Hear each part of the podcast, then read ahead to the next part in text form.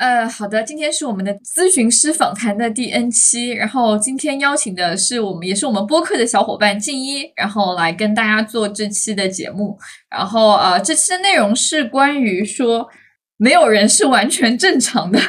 呃，这个主题，但其实我们更多的想从这个呃多元这个人人人类的 diversity 这个角度来讨论一些东西，因为老师讲在咨询中这个部分还是非常重要的。那么开始之前，我们先让静一来做个自我介绍吧。大家好，我叫张静一，呃，我是呃本科呢是在北京大学，呃心理学是我的双学位，然后呃研究生期间呢我就走上了这个。咨询心理学的这个道路，呃，研究生是在北师大 MAP 项目，毕业以后呢，就是经过了一段时间的试验，现在开始做全职的心理咨询师。啊，我的一个整个在咨询当中呢，我确实是非常关注这个，啊，用术语来讲多元文化的问题。啊，如果用大白话来讲，其实就是是不是正常？就正常这两个字代表，它代表的一些。压迫的性质啊，我会非常关注这一部分啊，所以当 Amber 讲到说要做一个访谈的时候，我也是想到了这方面的主题。对，然后呃，静一，如果没记错，你是呃动，你你是你会把自己归类为动力学还是精神分析？因为我知道有的有的咨询师会介意这一点。啊，我其实会更以人本的方法为我的核心。哎，老师说这个部分还是蛮有意思的哈，因为你知道。呃，这个多元文化其实在国内讲是，就是我觉得是是内容上很多地方会提到，但是好像在咨询中，特别是呃很多时候，大家可能对于精神分析、动力学有一些印象，是它比较接近于弗洛伊德式的那种传统的那种躺椅式，可能咨询师给你解梦一样解一解。然后好像它跟就是讲到多元文化，很多人会觉得它跟咨询的那个融入的部分，好像它更多像是一个天头。一个补充，而听起来在你的咨询中或者在你的看法中，它是非常重要的存在。对，我的确认为它是非常重要的。呃，我想回到我们今天的这个主题，为什么强调了说没有人是完全正常的？就是因为其实“正常”这两个字，它的这个分量啊，在我看来，其实超出我们的呃一般认识当中的，或者说我们想象当中的定位。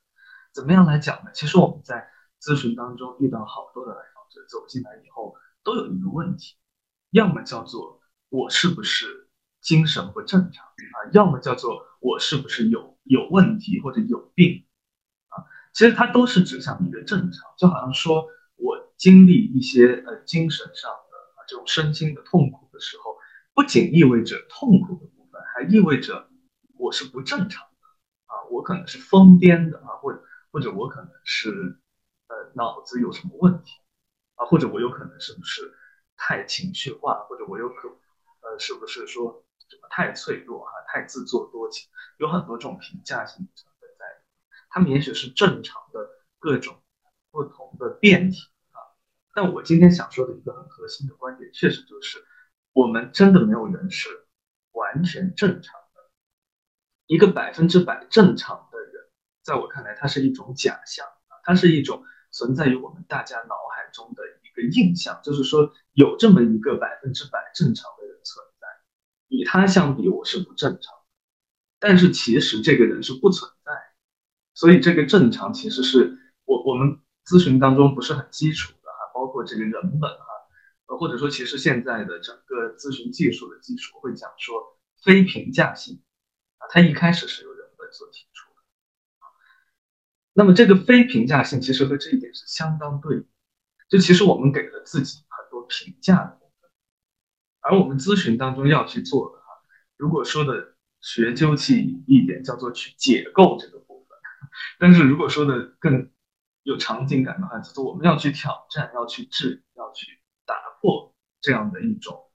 呃正常的形象对于我们的这种评判，嗯。但你知道，也许很多人在很多人心中哈，我想，也许当他们进入咨询，他们会认为说，咨询师手上有一个正常的那个标杆在，或者咨询师本人那个存在，好像就像是一种正常。所以，蛮多人会喜欢问，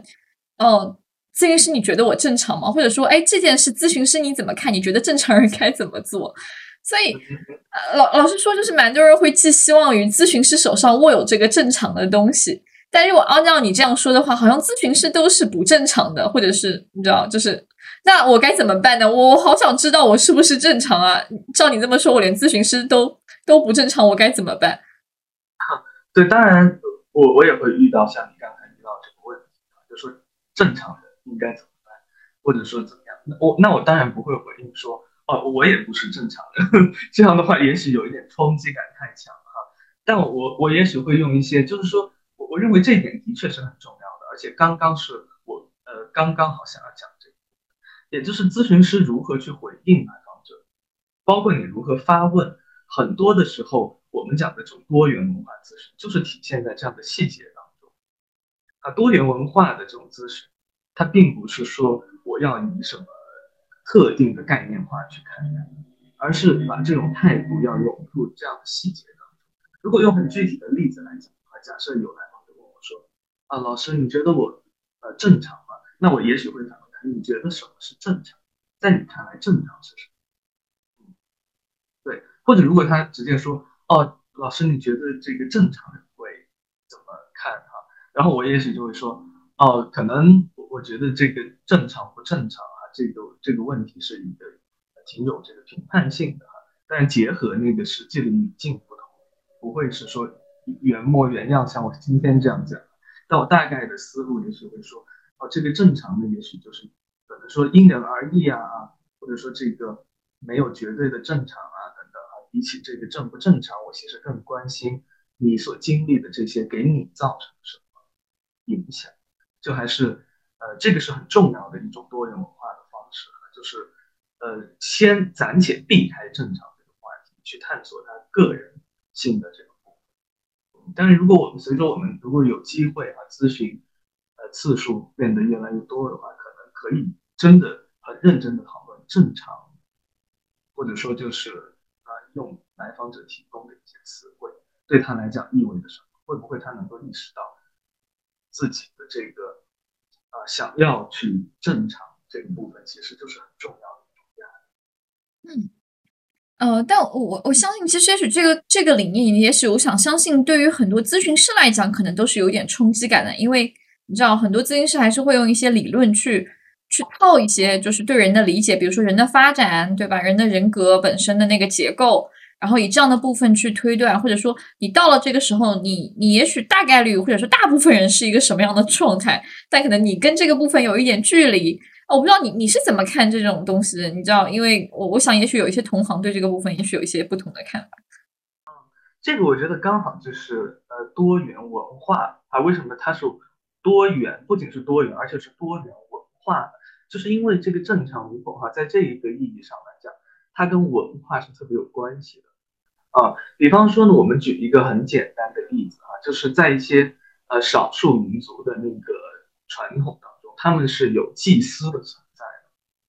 然后他们的祭司其实是要去承担一些所谓通灵的一些任务啊，呃，有可能他们要刻意引导自己进入到一种呃有点像幻觉妄想的状态啊，然后。其实，在那个少数民族的部落当中，祭司的地位是很高的。嗯，然后我们必须要讲，在那样的一种生态，在那样的一种文化当中，这个祭司并不是一种我们所谓的社会功能不良，它反而是这个社会所必须要有的一种功能。对，所以我们为什么是讲多元文化？就是其实任何的正常和不正常，我们退回到最后一层来讲，它至少是与文化相关。也就是我并不反对啊，我们有一定的这个指标去看，比方说我们以医学的指标来看，对吧？某些可以在 DSM 的诊断标准下被诊断为障碍，OK 啊？但我们要意识到，这个是在 DSM 的这一个它它的这个标准啊，以及它的文化背景当中才成。那 DSM 它的文化背景是什么呢？它的文化背景是这种呃，可能可能可以说是现代的啊这种。呃，民主制的啊，这种呃，或者说自由主义的啊，或者说这种公民社会啊，它是讲究每个人为我自己去负。这里补充一个哈，就是大家也许不知道 DSM 是什么哈，就是我这是我们 就是心理学界大家都很了解，DSM 是一种是美国通行的一个精神诊断的手册。然后国内很多时候大家也算是全世界领域内大家很多都会去主要主流使用的一种呃对于精神病症状的一些诊断的手册。然后我们的节目已经第二次提到祭司了，上一次有一个访谈也提到，天哪，再这么下去我们要变成一个玄学节目了。我们是一个科学节目，科学节目。OK，所以顺你的话来说哈，就其实你提到说，也许它跟文化有关。那如果这样说的话，是不是意味着我们？那那我们怎么去区分？比如说，我们和一些反社会人格啊，或者说一些监狱里的人啊，那些那些在我们看来，也许他真的很有攻击性，真的很有危险性，他真的看起来非常的 abnormal，就是那个不正常，他有威胁性对这个世界。嗯，其实我觉得任何的这种层面的呃判断，的确都是以文化为背景。我们可以去想象哈，我们至少我们可以假想一种文化。在这种文化当中，某一种人格特征的人反而是很具有适应性的。比方说，我们可以去假想一种，嗯，那种就是所谓的动荡的时代，非常的乱，啊，也许有那种非常小规模的战争，这儿打一下，那儿打一下，就是所谓诸侯混战那种。在这样的时代，呃，我们虽然说这样的时代它也许非常的不稳定啊。不是我们理想的那个时代，但是在这样的社会中，其实一个反社会的人要比我们所谓的现在看来心智正常的人有更好的生存下去的一个机会。嗯，对。所以其实任何的这个人格，它都有它的一个功能哈。呃，我会想象，比方说像代十国的时候，如果大家去了解那个时候的历史，会发现，不管是皇帝还是很多的。武将啊，都非常的夸张，就看起来都非常的残暴，也许可以符合我们现在的这种反社会人格的这种推断啊。但是他在那个时候反而是很具有一个相当的适应性，所以我觉得我们讲说每一个呃每一种东西有它的文化背景啊，有它的这种历史的条件性，并不是说它在现现在我们是要无差别的去看待，而是说我觉得。它另一个很重要的意味啊，也是我们刚才其实已经有谈到的，就是要去一个多元文化的咨询视角，要去看到任何行为，它都所具有功能的意义，就是我们没有任何行为是全好或者全坏的。这个其实就跟正常联系在一起了，因为正常它似乎在暗示说某一种某某一揽子的行为和心理状态是好的，与它不符的就是不好的啊。但是我们如果把这个社会背景一调换哈，大家可以想象有一个社会背景的旋转木马或者抽奖牌一样。我们现在 OK 抽到一个呃所谓和平又文明的这个年代啊，这一篮子就是好的。OK，我们暂且可以这样认为。但是如果这个木马转起来，来到别的这个时代的话，这个情景就会有所不同。对你让我想到，其实中国历史上大家去熟悉历史的话，看南北朝时代很多的那种。什么兄妹乱伦啦，什么吃人肉啦，什么那种，你你你觉得他是所谓正常人吗？我觉得他多少有点人格障碍，不正常吗？他们还就是还有什么五石散，什么乱七八糟的，反正我觉得他们绝对够不上正常，而且有时候有有非常明显的动物性在。那么就像静一所说的，也许在那个乱世的转盘上，他们更有适应力，他们身居高位，他们也许而而你作为一个所谓的现代和平年代的正常人，在那个时候你可能是活不下去的，你可能已经。已经牺牲掉了。对，如果我们结合啊，就是还是另一个心理学有点专业的知识哈，叫做马斯洛的需求层次理论的话，其实人的需求是很丰富、很复杂的。在一种非常糟糕的时期，大家的需求其实很基础，就是我要活下去啊。如果这个条件允许的话，才会有稍微更高一点的层次的需求，比方说关系的归属啊、爱呀。尊重啊等等的需求，然后在一个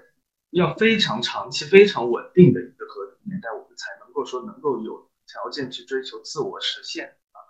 所以这个我们必须要看到的，我觉得在多元文化视角当中，就是说任何一种行为，说小的话是行为啊，说大一点的话是人格或者模式，它都会在某一种情况下是有适应性的。所以其实如果翻译一下的话，我们等于说不要去污名化。完全污名化任何一种呃行为，就是把它打入地狱，啊，永世不得翻身。比方说什么反社会了，它至少还是留有一定的余地的啊，就是说，并不是说它是一种十恶不赦的。对，万一乱世了，你有一个反社会的朋友在身边，可能还能保护你一下。嗯，对。然后我还想回到刚才讲的一个点哈，就是说在咨询的细节当中会如何体现的问题。那比方说，呃，我我我会举一些很具体的例子哈，当然这些例子我我强调它是假想的，它并不是说我在咨询当中真实出现啊。就比方说，如果有来访者跟我说，他说，哎，呃，老师怎么办呢？就是我现在特别特别的呃焦虑，为什么呢？因为我就是我跟我导师的关系实在太差啊，我就是。恨不得不毕业，我也不想在他面前再待下去。然后，如果这个时候，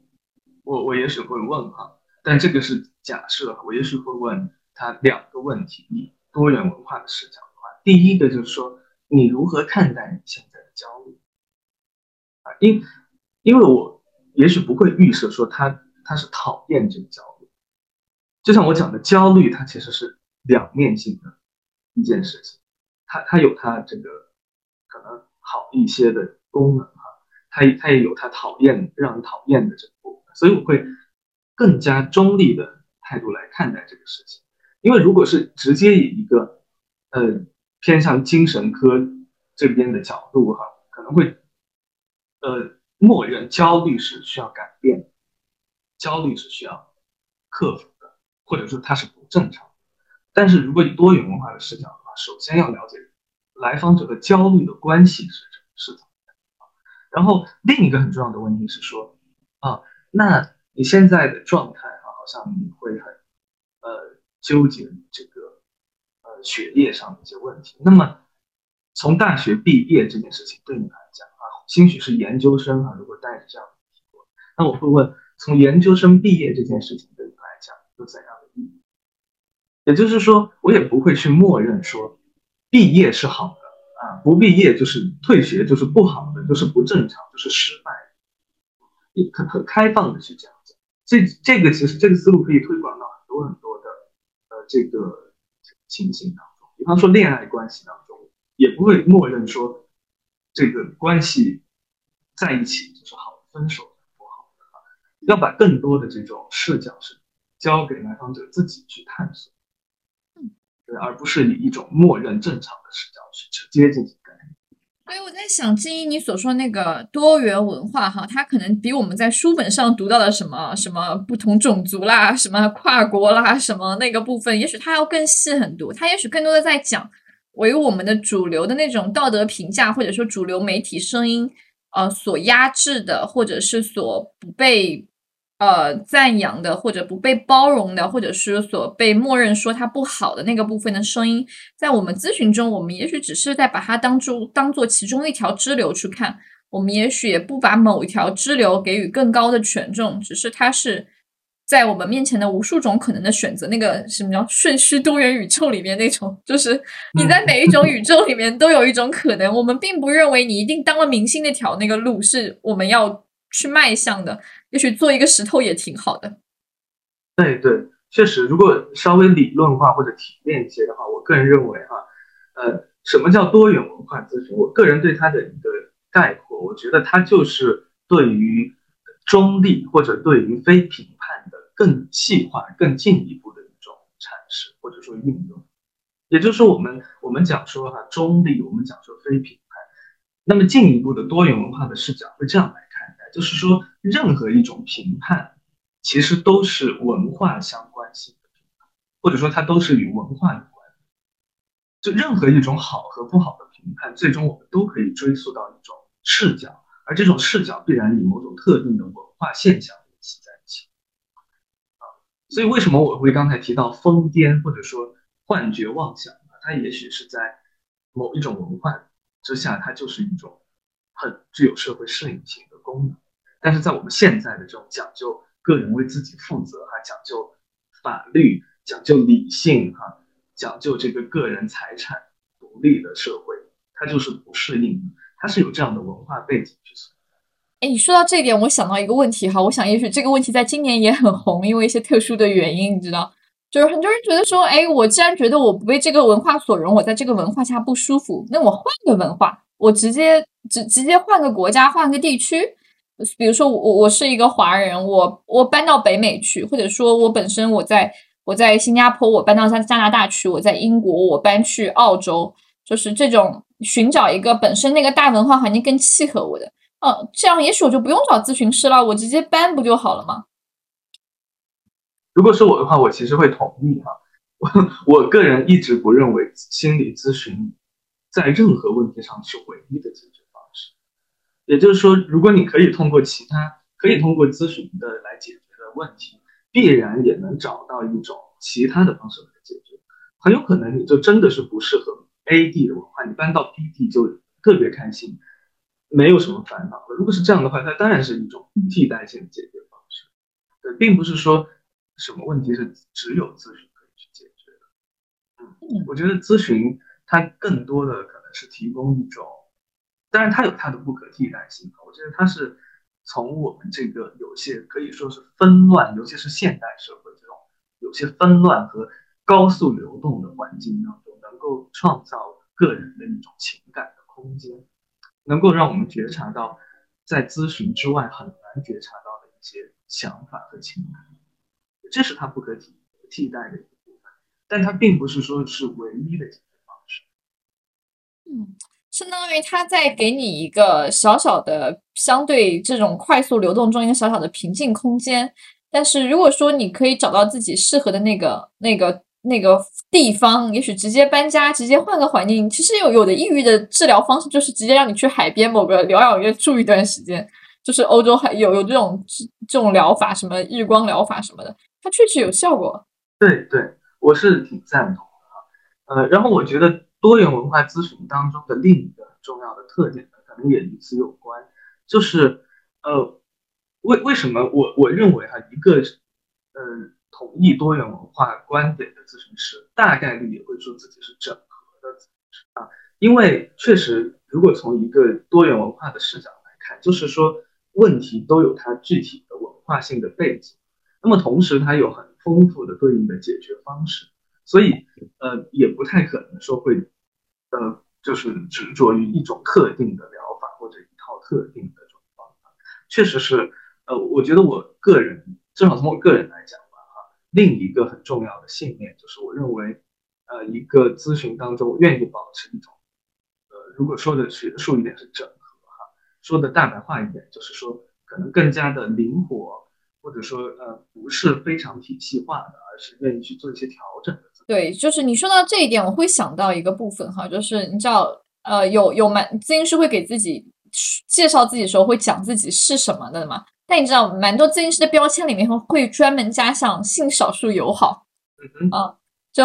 就，而且我想，他好像跟多元文化这个题，也许有一点点契哈契合哈，就是因为你知道，在国内蛮多的咨询师会喜欢多加一句“我是一个性少数友好的咨询师”，或者有的咨询师会加“留学生友好的咨询师”。你觉得，如果我做一个来访，我我我需要特别去找这样的咨询师吗？嗯，如果是，其实我在我自己的这个个人介绍里面也会写我是性少数友好的咨询师啊。他当然呢，我我的理解去加上这样的话呢，有的时候也是一种。呃，可能是介自我介绍方面方便的考虑啊，因为就像你刚才也提到的，如果说是讲多元文化的话，也许大家看到不一定能够很直接的明白它是什么意思啊。但是如果讲什么什么友好的话，其实就非常的方便可以去知道啊。但我倒觉得说，那一定要去找这样的咨询师吗？啊，可能不一定，因为如果去找这样的咨询师的话，呃，也许我们可以大概知道说，哦。哦，他在这方面没有什么样的一个偏见啊，但其实我觉得一个人对待事物的态度是可以去总体去根据其他的方面也可以去看待，因为每个咨询师，据我了解啊，都会给自己写一些介绍啊，介绍自己的咨询理念呀，或者说呃想对来访者说的话等等啊。其实我个人是在建议选咨询师的话，如果有我的朋友问到我。当然，他们不能选我，所以我都会比较建议哈，说，嗯，你还是要去看一看他写的话，你还是要感觉一下是不是能够跟你相契合，而不仅仅是参考一些客观的指标。因为一个人所讲的话，他的自我表达当中其实透露出很多的东西。当然，话说回来，这个不正是我们心理咨询的原理所在吗？为什么我们是通过谈话咨询或者谈话治疗？是的，就是对于我们来讲，其实那些那些部分，我们也许更多的喜欢整体性的去看一个东西。我们跟来访不是在某句话里面我们得到了，而是这句话之前，也许我们已经做了很长的铺垫。很多来访会说。我对咨询师的某一句话印象深刻，那句话好感动。其实，在我们看来，我们在前面已经做了很久很久的铺垫了。嗯，对，这个让我想到一个故事呃，欧文亚龙写的，他就写说，他曾经有一位呃团体当中的来访者，有一次跟他说非常感谢他，因为他在团体当中讲的一句话，简直让他整个人就茅塞顿开，哈，或者一瞬间就全好。然后，因为亚龙的团体呢，他有一个习惯，就是他会做很详尽的记录，然后寄给每一个人。所以亚龙就说，当这个来访者来跟他讲这句话以后，他就会在记录中发现，其实，在半年以前，他已经在团体中讲过完全一样的句话，但是那个时候这句话根本没有给这位来访者留下什么印象，对吗？又过了半年以后才给他留下这种印象啊！所以我真的觉得，就像你刚才讲的一样。咨询归根结底是一个整体，作为一个整体在起效果，而不是真的某句话在起效果。当然，在来访者的体验中，有可能是这样去存在的。这个也许就代表说，我想借用一些佛教的讲法啊，就是说那个所谓的顿悟，好像那一瞬间就是顿悟了，但是它一定是以更多的那种，嗯，没有悟的那种探索为基础，而不是说真正什么基础都没有，直接。啊，大师，你讲的很好，我悟了。这样的事情，我不相信它会存在。对，所以就就只是在我我所以我想，就是基于这个整体性的部分，其实咨询师所秉持的那个理念，其实就非常重要。其实像静怡你所说的那个多元文化的接纳度，就是我我知道有一些咨询师其实会非常坦诚承认自己有一些宗教信仰，或者是有一些其他的因素，他不能接受这个部分。有一些，比如说他是信教的，他就是没有办法去去去接受这个部分。我我觉得也许也许他也是在表达一种坦诚，就是他所处于的一个状态。是的，我想我们咨询师都不能是完美的，每个人有自己的局限，所以当我们遇到局限的时候，是采取一个至少无伤害的处理方式。也就是说，真的无法就这个议题工作的话，是可以去谈论结束以及去转介的。但是如果说，要以自己的价值观去硬掰来访者的话，也许就是不太伦理的一种做法啊，或者至少伦理上是有疑问的。其实，在这个地方，我们也可以去讲啊，咨询师个人当然是有信念啊，就是咨询师的这个信念不一定完，就是他不一定每一个咨询师自己的信念都会被带到咨询中来发挥作用。就像罗杰斯哈，就我我讲到的人本主义的创始人。罗杰斯他本身也是非常虔诚的天主教徒，但是他的咨询经历当中有非常非常多的，比方说，呃，这个呃 LGBT，对吧？然后也有很多的，当然我们可以想象，因为天主教的教义其实相当严格，他如果要按照那个教义去接纳来访者的话，估计就是没有几个来访者可以达到了。但是那个部分并不影响他的咨询当中的。对，所以我想，呃，多元文化并不是一作为一个多元文化的咨询师哈，并不是说要求这个咨询师一定要成为，就是我什么都可以接受的才能做这样的啊。因为我们当我们做咨询师的时候，其实我们站在了一个助人的角色，只要我们在这个角色当中能够保持这种中立性就可以。也就是我我认为他至少有一个条件，就是我的这种。某种信念，至少我能够不要受到它自动化的一些情绪。比方说，我可以说，嗯，对于这个，比方说哈，我们就就来讲说，呃，这个不结婚吧。现在这个这个情况已经普遍了。我可以说，我对于不结婚，我还是不太支持。嗯，但是我并不会一听到谁不结婚，我就特别愤怒、特别不满啊。我觉得在这样的状态当中，其实也是可以去跟。假设一位呃不想结婚的来访者去沟通，也是可以去保持中立的哈。当然，在这种审慎的反思和可能有一些督导的前提之下。嗯，是，所以我我在想，也许对于像静一刚刚讲到的是一种咨询师的包容度，或者咨询师这个职业角色所决定的这个包容度。我我相信，我们退开这个角色之外，这个职业之外，我们在我们离开咨询室的空间里面，我们会有自己的一些特点或者自己的一些信念和偏好。但我们当我们进入咨询室的时候，我们就有这样的职业要求，他要求我们，也许他有一些自，我们要去，我们其实很多时候我们的训练就在区分自己的东西和来访的东西，我们是要分开的。而这个部分，我们是呃，所以当你来访来问我们咨询师你怎么看这个东西？那这个问题真的很很让我们有时候有一点纠结。嗯，但我想这个问题其实确实也会有很多的回应方式啊。就比方说，我有可能会试探性的问一下，说：“哦，你是真的想要知道我的观点吗？” 然后有的时候来访者，当然他也许就会说：“哎，其实也不是。”嗯，对，对，所以，我我想也许用那个禅学，又或者说又不是禅学吧，那个开放一点的说法，就是你的咨询师对你的问题或者对你这个人。他可以说是有观点，也可以说是没有观点。对，可以这样去讲哈。对，对啊，而且我相信，如果你相信，你相信人是多元的，你也相信各种各样状态是存在的，那你也许也相信你的咨询师对你的态度就是薛定谔的那个态度，他对你有也没有。对，然后我我会想哈，其实我刚好讲到这个部分呢，我可以讲一些我个人的理解，就是以多元文化的视角。如何来理解移情和反移情的问题？如果以一个传统的精分的视角的话，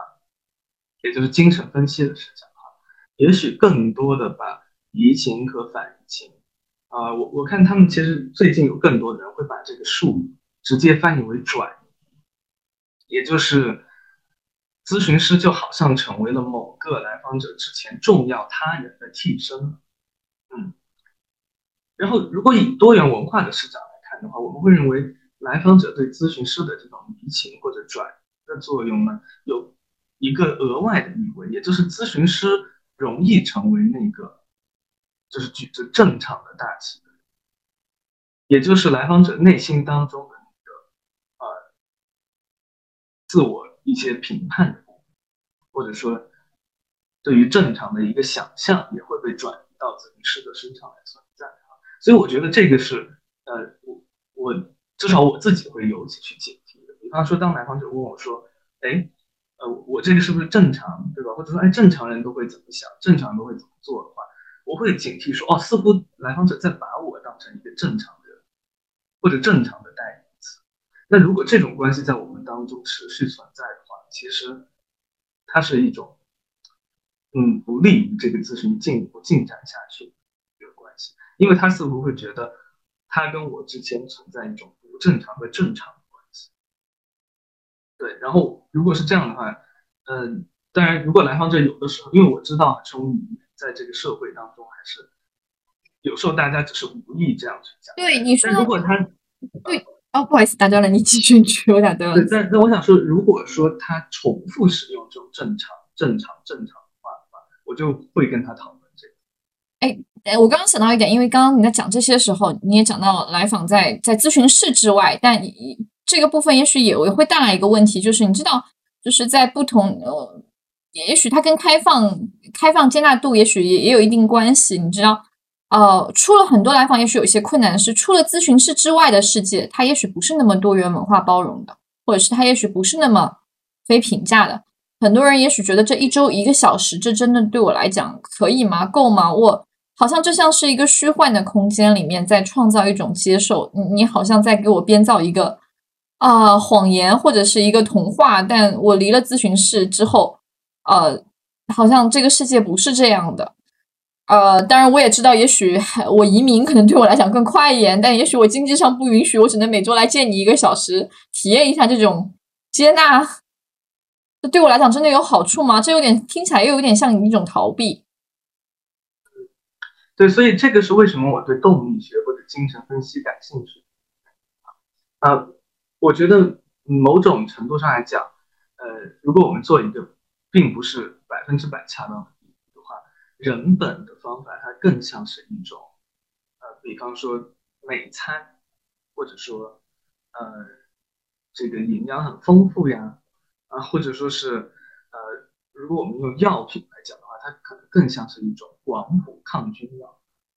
嗯，然后如果是动力学的一些观点，它可能会更有针对性，比方说我胃疼，我就是吃的胃药，我那个。肝不舒服，我就吃的是跟肝脏有关的一些药。我觉得确实在这个部分动力学是有它的优势的。呃，像你刚才谈到这个部分哈，如果是我的话，我也是会跟来访者就是去直接的谈论这个，在你所在的这个人际的这种环境，或者说你所在的这个空间当中，有哪些事情是跟我们的咨询室的都很不一样的？比方说哈，呃，也许。我们在这儿去谈论说你结不结婚都都是你个人的选择呀，但是你迈出这个门，接到你爸妈的电话，就开始疯狂的逼婚，然后告诉你说啊，我们这个家族都怎么怎么样，你要是不结婚的话，我们整个在家族里面都没有脸再混下去，这是完全可能存在的啊。所以说，我们我觉得我们的讨论同样是可以去讨论这个部分，也就是，我们意识到，OK。在这个部分上，你是遭遇到了一种文化的压力，嗯，但这样的话，其实我觉得也是非常有意义的，因为，我们在咨询室外真的很少能够自发的去觉察到很多东西跟文化相关，嗯，我们真的会很多把很多东西个人化，就是说真的是我的问题，或者说真的是你的问题，但是有的时候我们把它放到文化的背景下的话，就会发现它。就好像是两个人啊，或者说你跟你周围的环境，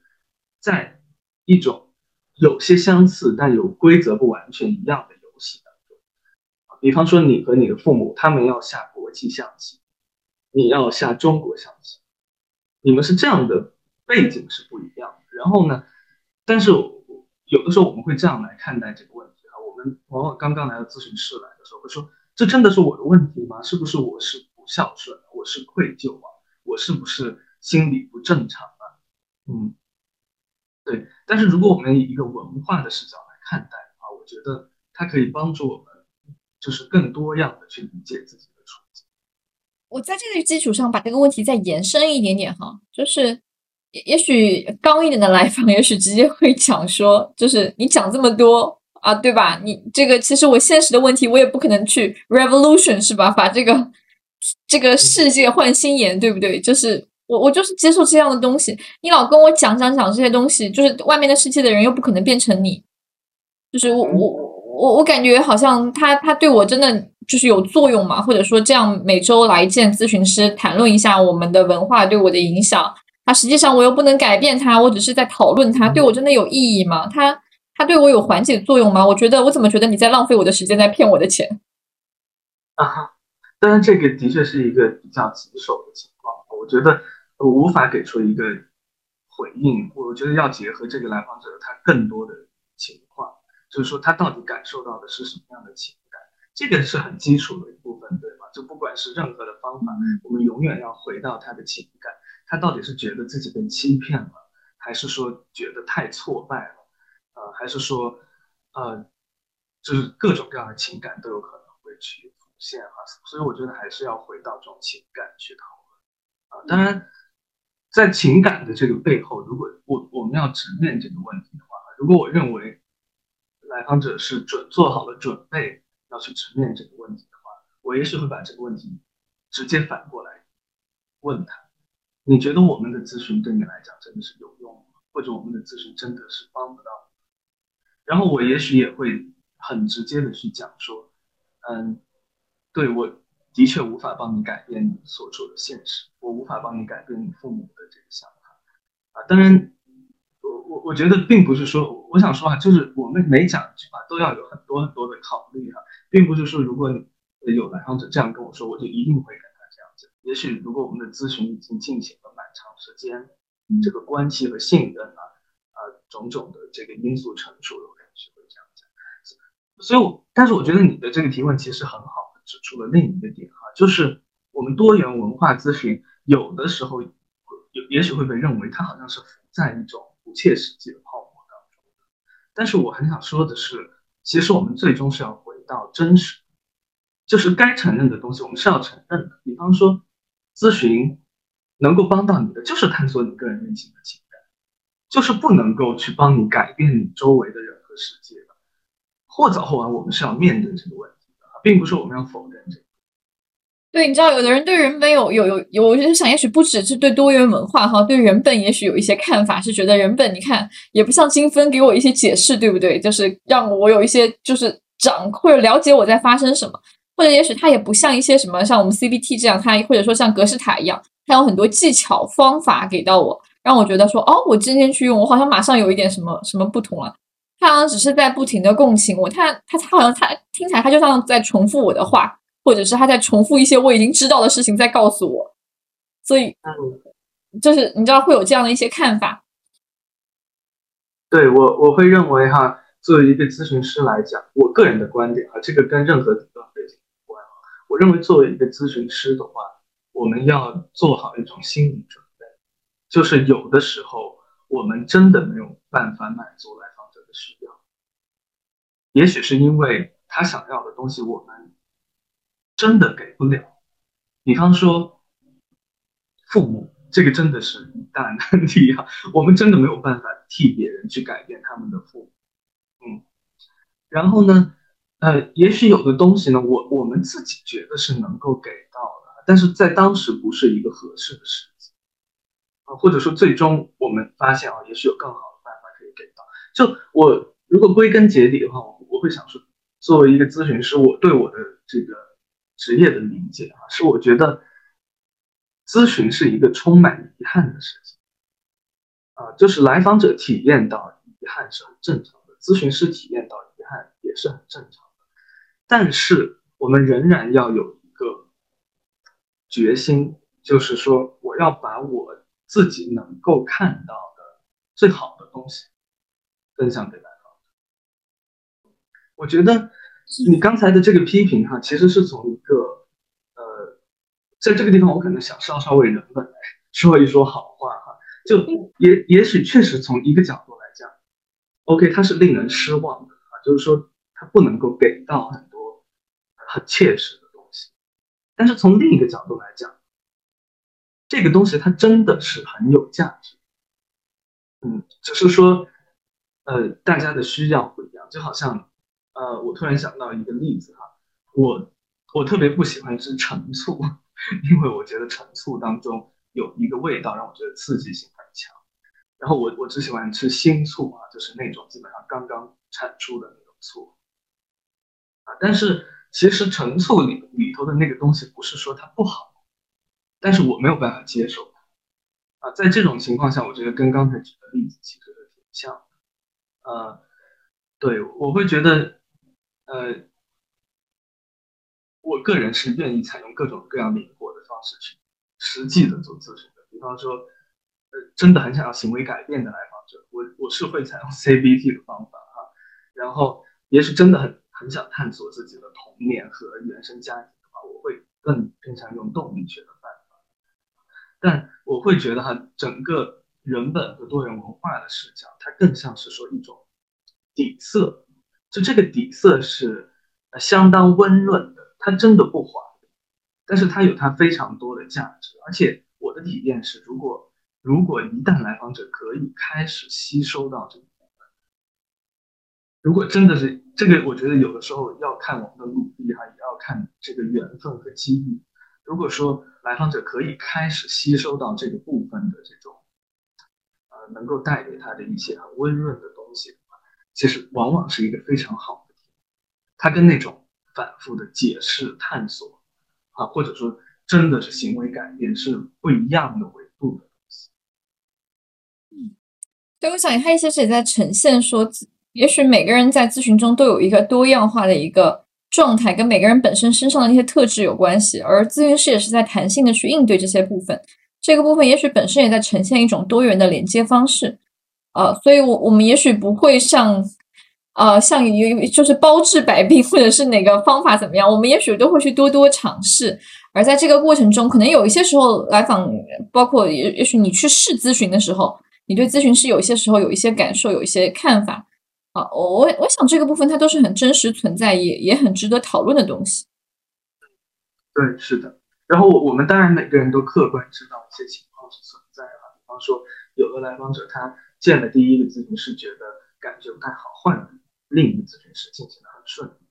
其实如果我们从一个客观的角度来看，并不是意味着说前一个咨询师做的差，后一个咨询师做的好，它涉及到很多很多的无意识的匹配啊，或者说来访者在第一时间一些呃转移的部分啊，或者说甚至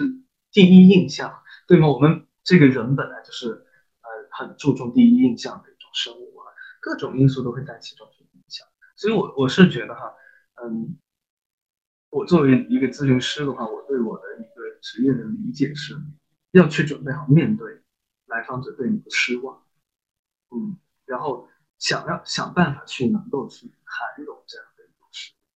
对，我觉得你刚刚这句话说的特别好。你说咨询本身是一个充满遗憾的过程，我想他也我们也在讨论很多失去，包括其实它整个过程从开始，它终终有一天会结束的那个部分。而且蛮多人其实跟咨询师会走很长一段时间，其实也许那是一次你你很很深度的去体验一个关系从陌生开始到结束啊。所以说关于这个多元文化的部分哈，就是不知道你有没有什么书籍推荐，让我们了解多元文化线？因为你知道现在有蛮多的书籍，就是他把它作为一小个块豆腐干一起，在心理学的书籍里面都是这样一小节，然后讲一讲啊，我们要注意多元文化，没了。嗯嗯嗯，对我我想也许我们可以有一些很呃具体的书籍，也就是说，因为多元文化它其实是一个很大的面啊。我们之所以现在会把它呃提出一个点来讲，其实很反过来就是反映了大家对这个程这个领域的关注的这个程度啊，其实是有些不够的。所以我在想，有很多具体的面的书籍，是我们可以去看的。如果讲到一些女权主义的理论呢，其实比较呃全面的哈，然后也比较适合大家去阅读的，主要就是日本的上野千鹤子老师的一些书籍，包括他所著的《厌女》啊，从零开始的女性主义，以及《父权制和资本主义》这三本书。然后，对，如果是考虑到 LGBT。这个部分呢，其实我就推荐，呃，首先是李银河老师的一些书籍吧，哈，当然李银河老师的书籍似乎在售不多哈，大家可以看看电子书或者图书馆去借阅一下，或者就是有一本书叫做《演示》，也是一本很好的书。嗯嗯嗯，我我想国内也许大家确实需要去阅读一些书籍哈，因为我觉得大家其实现在很多习惯于去。从 啊，虽然我们也做自媒体哈，但我觉得也许大家去做一些深度内容学习的时候，我还是非常非常推荐大家去看书的。对，如果是因为书籍的话，我们可能主要面向专业人士推荐嘛。呃，然后影视作品的话，其实呃，我我会想到我们二零一七年的奥斯卡最佳影片叫做《月光男孩》啊，他当时因为在奥斯卡颁奖典礼闹了乌龙。呃，本来宣先宣布给了《La La Land 》，然后又换了一批人上去，哈，所以抢起来了。对，所以阴差阳错，还大家好多人听说过。但是现在我们回过头来看《月光男孩》的话，尽管说有一些对他的批评，我觉得也是存在的啊，就好像说他变成了一种政治正确的一些景观的展览，并没有真正深入的去进行一些分析和呃批判的部分。但我想。至少我们先知道大概在发生什么样的事情，它的一些呈现还是很有价值的啊，尤其是对于我们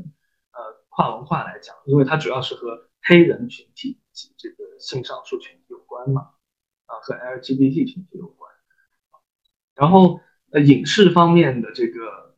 嗯 LGBT，其实我想的话，其他的还有蛮多的这个资源可以接触到，也不需要我在这里向大家推荐。很有意思的是，呃，我觉得 LGBT 现在会反而在影视当中以一种非常持续高热度的形式存在，但是在生活当中呢，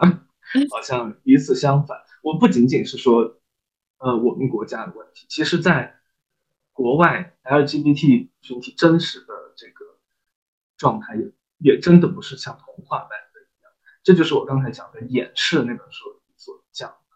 啊，就好像大家把它摆得很高，说我们都很支持，但是这个是不是真的就是事情的全部呢？其实也未必。对，大家其实要知道，国外其实信教的群体的数量是很大的。其实他们对于这个部分，嘴上说的和内心深处这么这么久的文化影响，它不是说说可以跨越就跨越的。你看弗洛伊德到现在，也许这个女权，你看也走了百年才走到现在，我们现在还能看到一些上热搜的一些事件，对吧？就是这其实是走的没有大家想的也许那么激进的。它很多时候它落到实际上，其实。还是有很多很很多，其实你看了之后会觉得，哦，原来是这样的。哦，对了，差点忘了哈，还有很重要就是波伏娃的第二性，呃，这个不仅是很重要的呃女性主义的书籍，同时也是很重要的存在主义，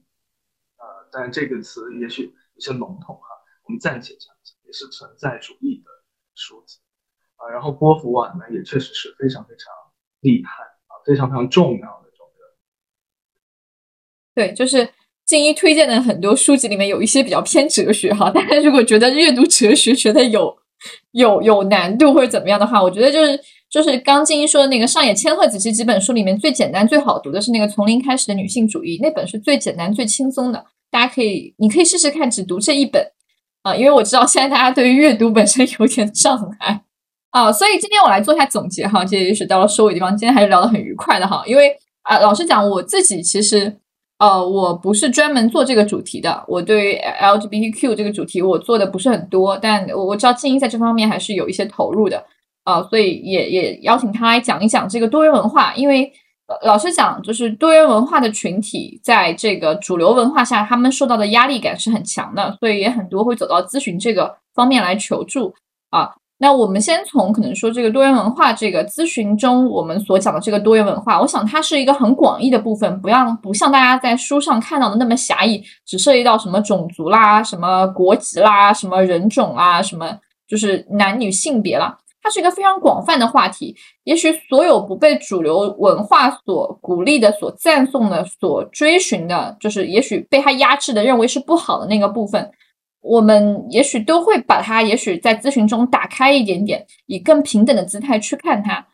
这个是一种更广义的多元文化的姿态，而不是很狭义的。我们只是在聊某一个群体。我们想每个人身上或多或少都经历过这种被压制，或者说你也觉得莫名其妙的，就是大家都对这个部分有价值，但其实可能你内心深处并没有觉得它有那么糟，但周围人都告诉你这很糟。我想，也许大家都有这样过这样的经历。这也许就是你在体验一种，你作为一种少数文化者，你在被多元文化者所施加的那个压力感。这也许就是一种体验。那么，我们来讲说，在咨询当中，我们是怎么去，咨询师会跟你怎么去一同在这个上面做一些了，做一些工作，做一些努力啊。也许不叫不用我，我们也许不太用工作这个词哈。我觉得它就是咨询。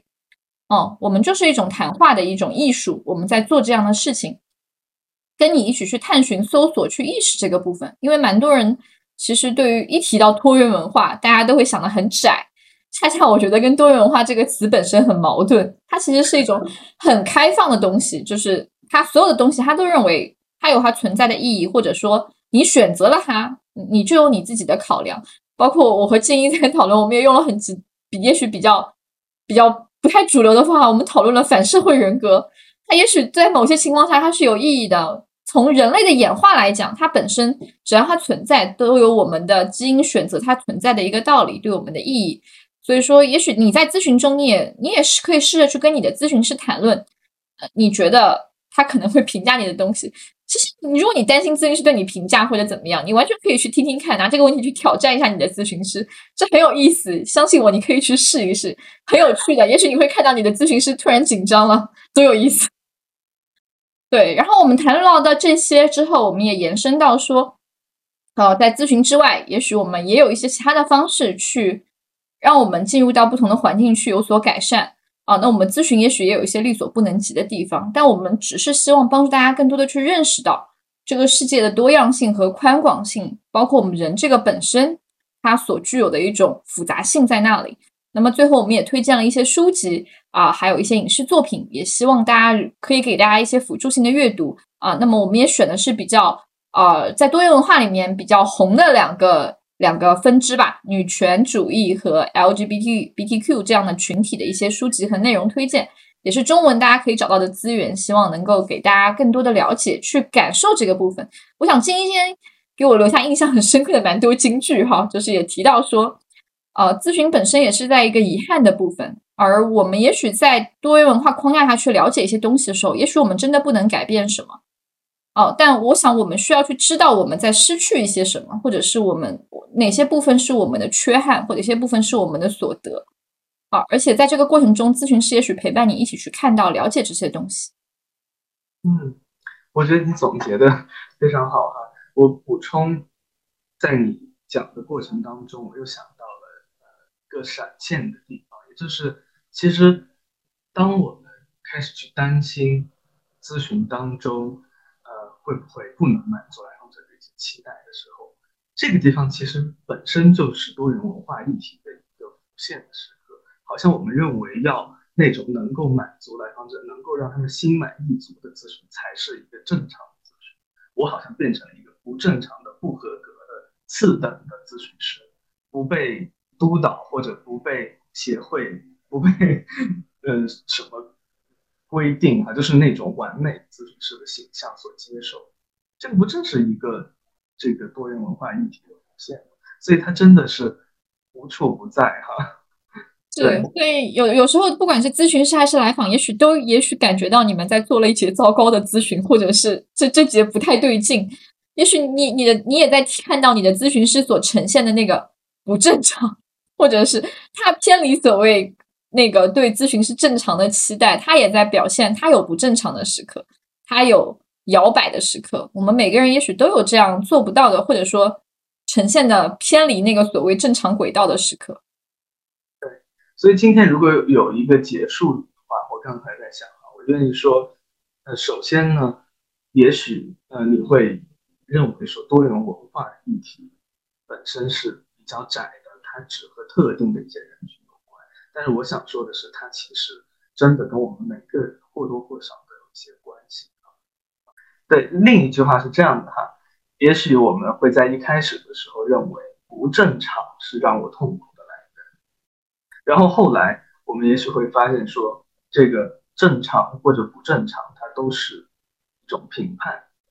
一种与文化相关的一种评判啊，所以我们可以。更好的去观察这样，更好的去意识到我们是如何受到一些啊外在的文化的一些事情的影响，而不是说我真的不正常。或者说，如果你真的很在意正常不正常，你可以相信，在这个宇宙中，在这个时空中有有一个地方，也许他你迟早会找到有这么一撮人跟你的想法是一致的。就是只是你还没有遇到他们，或者说你你还在找寻他们的过程。嗯，你可以想想看。对我最近新加的一个问题就是，你对要来做咨询的呃一个新鲜人，因为你知道国内蛮多对心理咨询真的相关的介绍非常少，你对他们有什么话想说吗？或者有什么需要叮嘱他们的？然后呢，就是呃，我其实想。告诉大家，在咨询当中，最重要的就是倾听自己的声音和尊重自己的感受。嗯，不管你对这个咨询感觉如何，啊，你也许会对他感觉到很新奇，或者给你一些惊喜；，也许你会感觉到他让你有些失望啊，或者你会觉得不过如此。啊，或者你在咨询当中去谈论一些事情的时候，有各种各样的情感。我觉得最重要的是倾听自己的内心的声音，包括你是不是呃适合这个咨询师工作下去啊？你会想要换一个咨询师吗？还是你想要继续尝试一下？